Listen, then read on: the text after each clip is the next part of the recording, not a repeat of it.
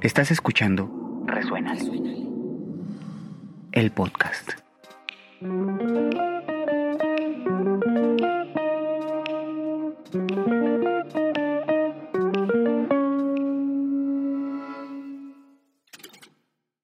Pues bienvenida. Hoy tengo una invitada muy querida de hace varias vueltas en la vida. Y primero, antes que cualquier cosa, quiero agradecerte por esta aventura, por este, esta charla, y quiero pedirte que tú nos cuentes algo sobre ti. Algo sobre mí. Bueno, gracias por invitarme. Estoy muy emocionada. Estoy muy emocionada. Algo de mí. Pues yo soy una mujer de 27 años, en pleno 2021, inicio de año y todavía un poco en pandemia.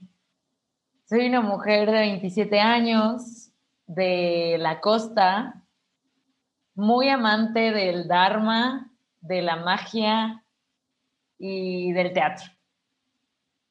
Y pues nada, hoy en particular me siento, estoy próxima a estrenar, entonces estoy un poco como cansada, pero también con energía. Es, es esa energía extraña que te da el teatro aunque te agota, ¿no?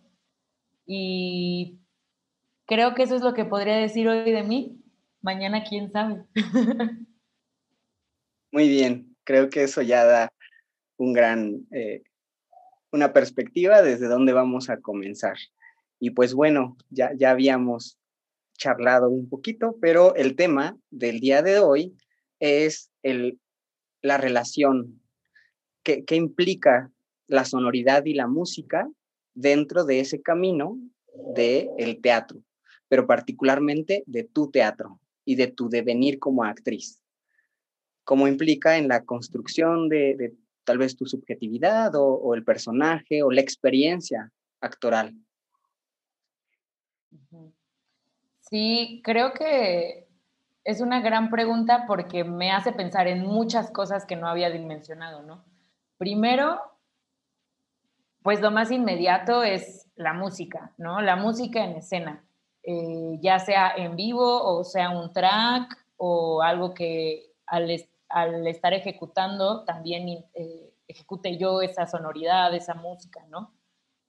De entrada pienso en eso y que sí es importante, porque incluso en teatro hay mucho esta broma de si no sale la escena ahí, ponle una musiquita, ponle una cancioncita ahí, ¿no? Hacen esa broma como de, pues que al final la música te va a llevar a un, lugar, aunque tú no te des cuenta, ¿no? O sea, quizá la escena está siendo un fracaso, pero si pones una canción que haga llorar o que conecte desde ese lugar a la gente, va a funcionar, ¿no? Entonces pienso como, primero eso, que justo inconscientemente nos, nos atraviesa, ¿no? Y toca fibras que, permiten que la escena suceda. Ahora, pensándolo también como estando yo dentro, a mí lo que me pasa es que cuando escucho la música me ayuda, ¿no? O sea, yo trabajo mucho a partir de imágenes. Los textos, las palabras, las voy llenando de imágenes, una para memorizar, pero otra para que tenga contenido, tenga carnita lo que estoy diciendo. Entonces, el tener un estímulo eh, al oído me ayuda a potencializar esas imágenes. Incluso es real que también me ayuda a llegar a ciertos estados emotivos, ¿no? No porque le deje a la canción o a la pieza toda la responsabilidad, pero sí me ayuda a encaminar la emoción. También pienso en el hecho de escucharme, ¿no? Mi propia voz que genera sonido es como, ah, para mí es uno de los referentes también para saber si mi actuación está siendo honesta, si está siendo orgánica. Porque normalmente cuando tú dices un texto, te puedes dar cuenta como de, mm, está cartonado, no le está pasando a la actriz, solo es de dientes para afuera, ¿no? Pero un texto que está viniendo desde un lugar honesto y profundo tiene una sonoridad en particular, ¿no? Y es muy chistoso porque a lo mejor o sea, viendo como a las diferentes actrices y a los diferentes actores que puede haber, es muy chistoso, pero sí, con cómo suena su voz, tú te das cuenta si está siendo orgánico, si está siendo honesto, honesta o no. No sabría cómo funciona exactamente, pero es real que te das cuenta, ¿no? También pienso mucho como, bueno, y, escucharme me orienta, ¿no? Como de, a creo que está viendo una barrera ahí, qué tan honesta está siendo, ¿no? Y también, ¿sabes qué pienso mucho? Como el, son, el sonido, la vibración, ¿no? Como esta, esta imagen muy común de la piedra que dejas caer al agua y que genera ondas, ¿no? Me gusta pensar en el sonido así en la escena, ¿no? Como una palabra, como el texto que yo lanzo, incluso el mismo silencio que se puede generar eh, durante la obra, cómo ese sonido sucede y viaja y llega al espectador y lo impacta, lo atraviesa y eso genera otra vez de vuelta la onda, ¿no? Como, como genera, genera sensaciones. Me gusta pensar mucho en la escena como el sonido en escena como, como eso. Creo que, o sea, como de entrada y a grandes rasgos me lleva mucho a ese lugar y sobre todo a un trabajo muy sensorial que tenemos que hacer como actrices, ¿no? Como actores también. Es, o sea, como que en general es importante, es algo que incluso pues entrena, ¿no? Que tiene que ver con los sentidos, con tenerlos abiertos, ¿no? Como qué, veo, qué escucho, qué siento, qué saboreo, qué, ¿no? Siempre volver al qué siento, qué siento. Y entonces creo que pues la escucha es una parte, al ser parte de los sentidos, pues es muy importante para nosotros atender la escucha. Mira, y ahorita que digo la, digo la palabra escucha, o sea, es que pareciera que es como una bola de nieve, ¿no? Porque cuando digo la palabra escucha, pienso como en las notas, ¿no? Cuando la directora o el director te da las notas, tú tienes que escuchar para poder saber hacia dónde ir, ¿no? Pienso entonces en el sentido de orientación, ¿no? En la luz, en la claridad del camino. Eh, estaba, bueno, sobre, sobre que finalmente hay una técnica. Eh, un, actor, una actriz, emite sonido. Y, pensando, estaba pensando, en, hay mil definiciones de la música y nadie está de acuerdo en todas, pero hay una que dice que es sonido y silencios ordenados de manera sistemática. Pero entonces eso también es la voz. Entonces eres una emisora de sonido de manera interpretativa. en el teatro no sé si había teatro mudo, como en algún momento hubo cine mudo, pero la experiencia sonora, es una experiencia musical desde el actor que tiene técnica pero justo lo que decías de, el papel de la escucha, del espectador, que, yo lo he visto en, conciertos, por ejemplo, y tocar en un ensayo sin personas, sin gente escuchando, es otra cosa que, que estar en un escenario con gente que sí te está escuchando. ¿Cuál es el punto de la sonoridad? E, son escuchas, no emiten, te reciben.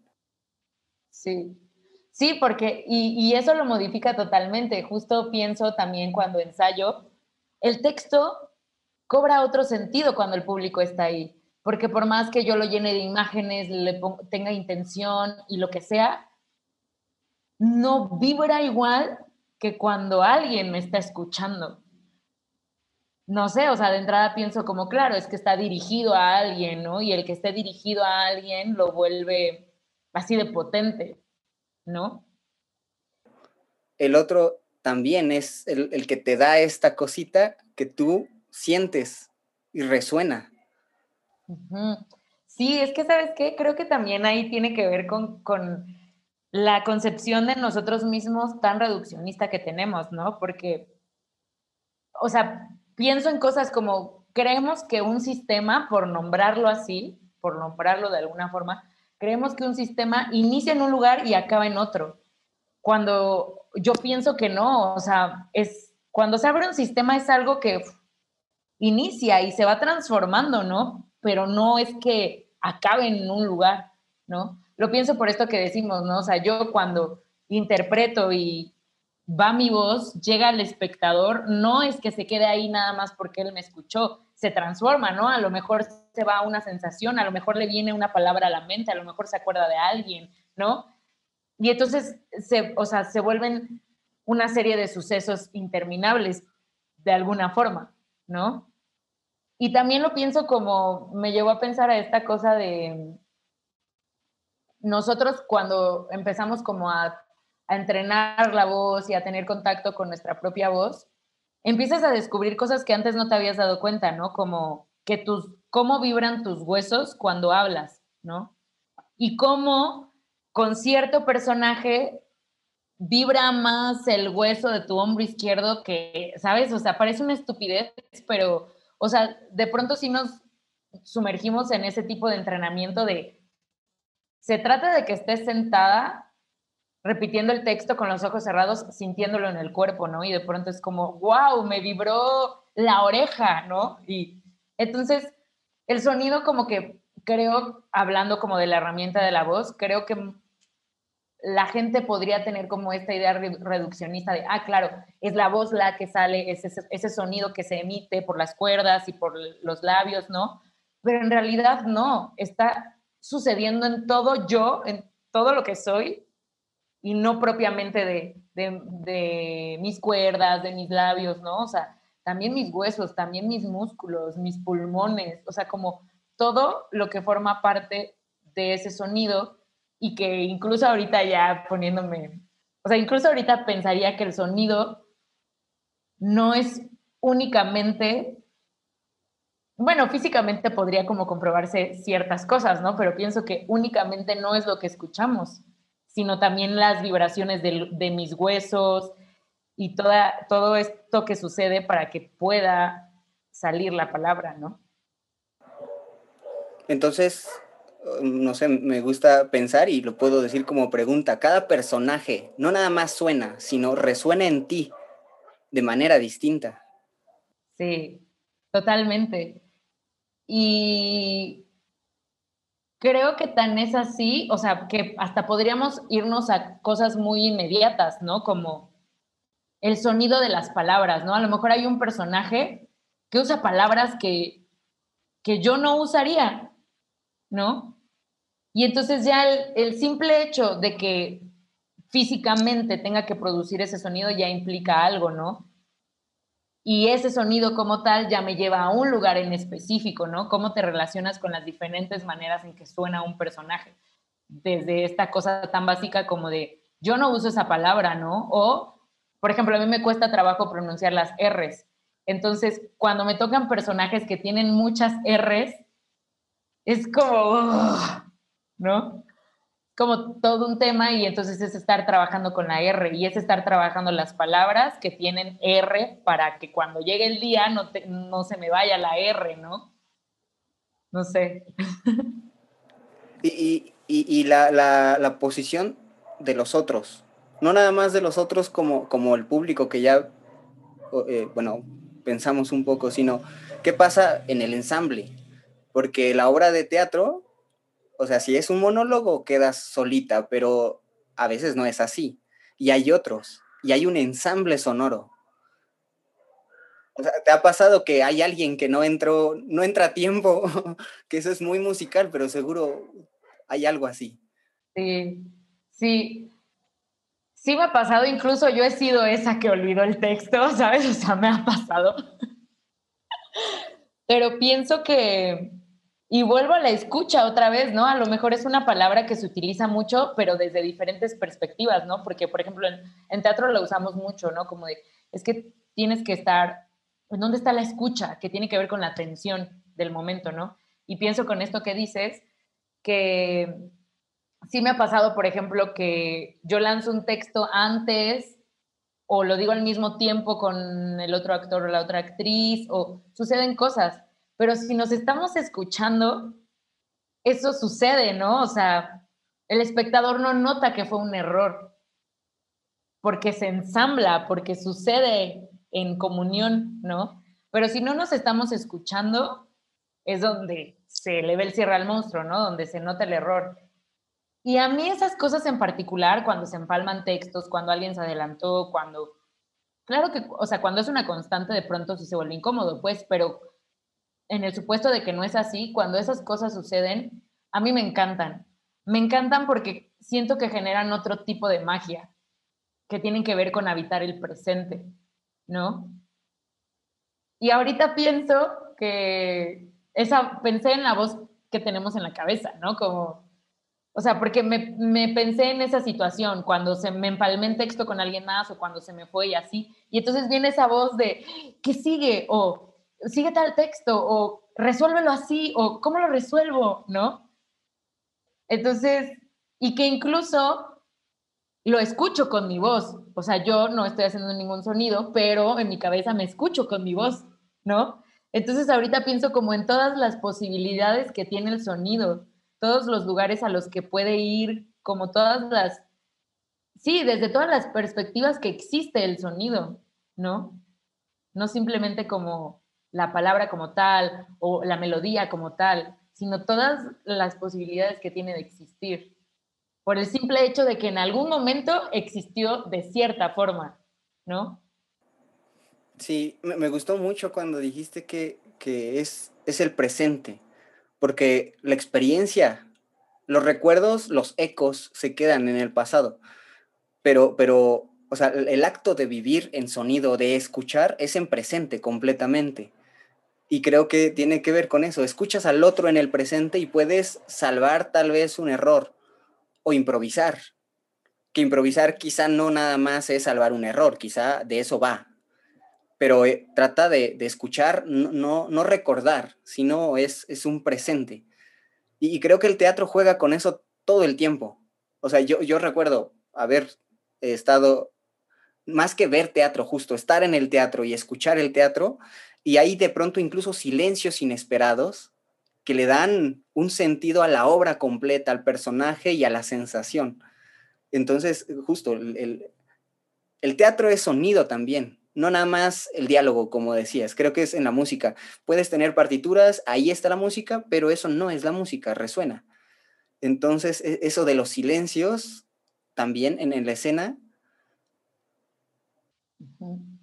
Sí, Justo en la escuela hay como una cosa muy técnica que te enseñan y que honestamente yo hice muy poco. Después dije, esto no, no me funciona, a mí no lo quiero. Y es, es, una cosa muy técnica como de agarra tu texto y marca en dónde hay una pausa, marca en dónde vas a hacer, ir más rápido, marca en dónde vas a ir más lento, como una partitura de, de música, tal cual, ¿no? Como marcar en nuestro texto todo ese tránsito del sonido. A mí en lo personal no me funciona porque yo me guío más como por intuición y como por lo que siento. Cuando leo el texto, ¿qué me genera? Como por propia naturaleza esa palabra, cómo resuena en mí y entonces aquí voy más rápido, aquí hay un silencio, aquí hay, ¿no? Y, y siento que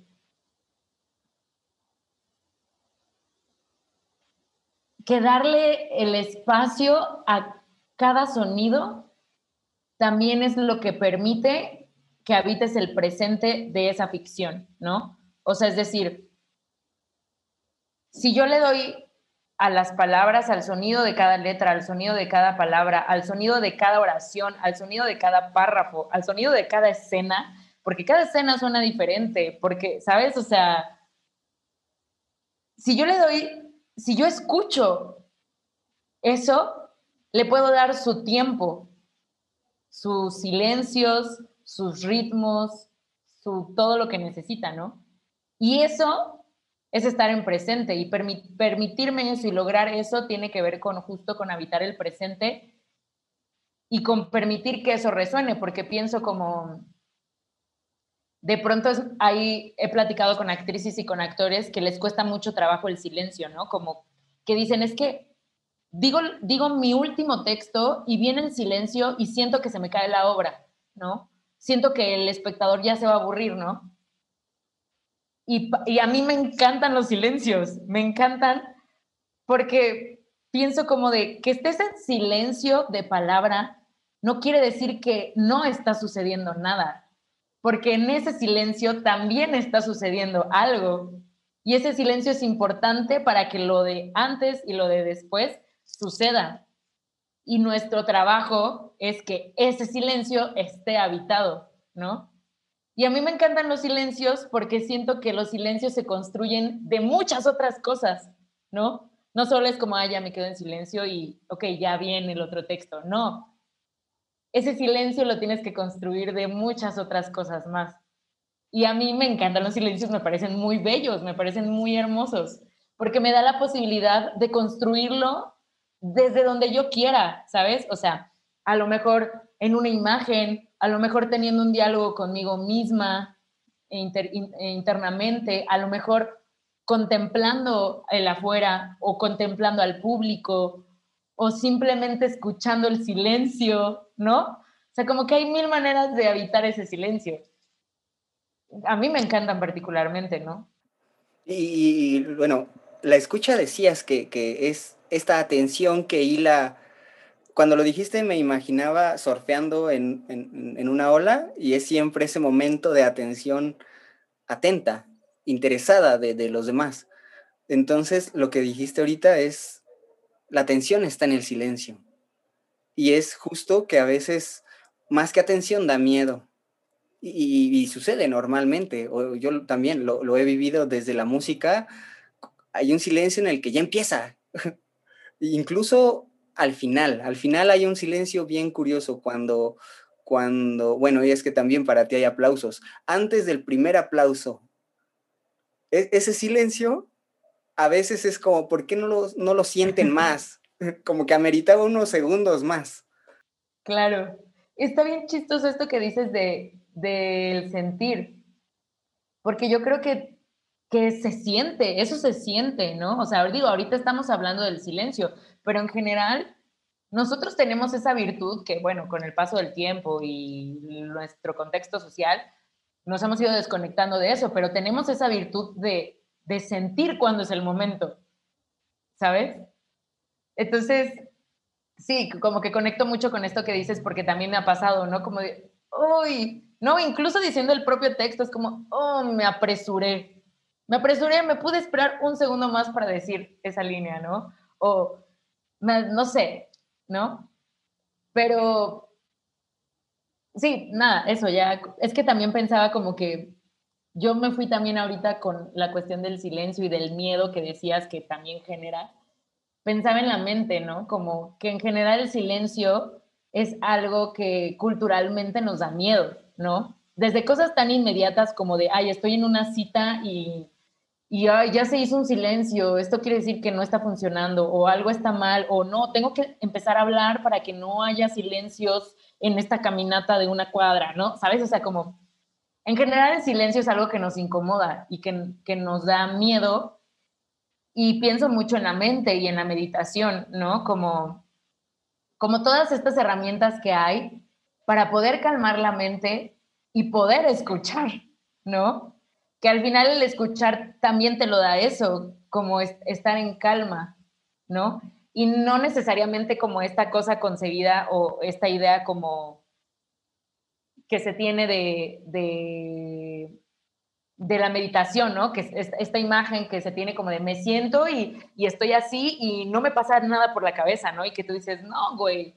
O sea, es como de siéntate y escucha eso y contempla todo lo que tienes en la cabeza, ¿no? Y, y con esto de, de la escucha, del miedo al silencio y eso pensaba en la mente también ¿no? Como cómo funciona el sonido en la mente, el silencio en la mente, ¿no? También un tema. Sí, entonces justo, qué complejo es escuchar. sí. Muy bien. Bueno, antes, antes de terminar, quiero hacerte una pregunta. Es la última pregunta. Y es, es, es especial. Para ti, ¿qué es resonar? ¿Qué es resonar? Para mí resonar es el constante flujo, el infinito flujo de la vibración.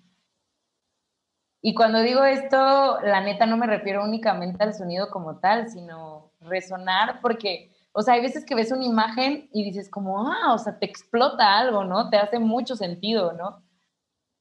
Entonces, para mí resonar tiene que ver con eso, con, con ese flujo constante de lo que te atraviesa, te transforma y vuelves a entregar, ¿no? Es algo que nunca se acaba, es algo infinito, resonar es algo infinito. Ay, me encanta. Oye, me voy a ir así, me voy a ir con esa palabra hoy, así de resonar, resonar. Qué bonito. Sí, es, esa es la palabra que, que da incluso el, sentido a este proyecto. Y, pues esta charla podría, podría seguir. Y eso me gusta, me gusta que, que las charlas o esto está haciendo eso. Es una, un resonar donde siempre hay puntos suspensivos y las charlas pueden seguir y continuar. Y eso me emociona porque abre también el espacio para volvernos a escuchar pronto. Pero por ahora, por ahora te agradezco muchísimo venir a, a resonar y a charlar un rato. Ay, muchas gracias, muchas, muchas gracias. Me encantó.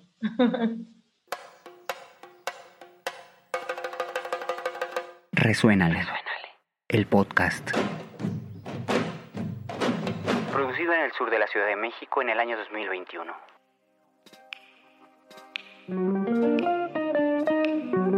Resónale.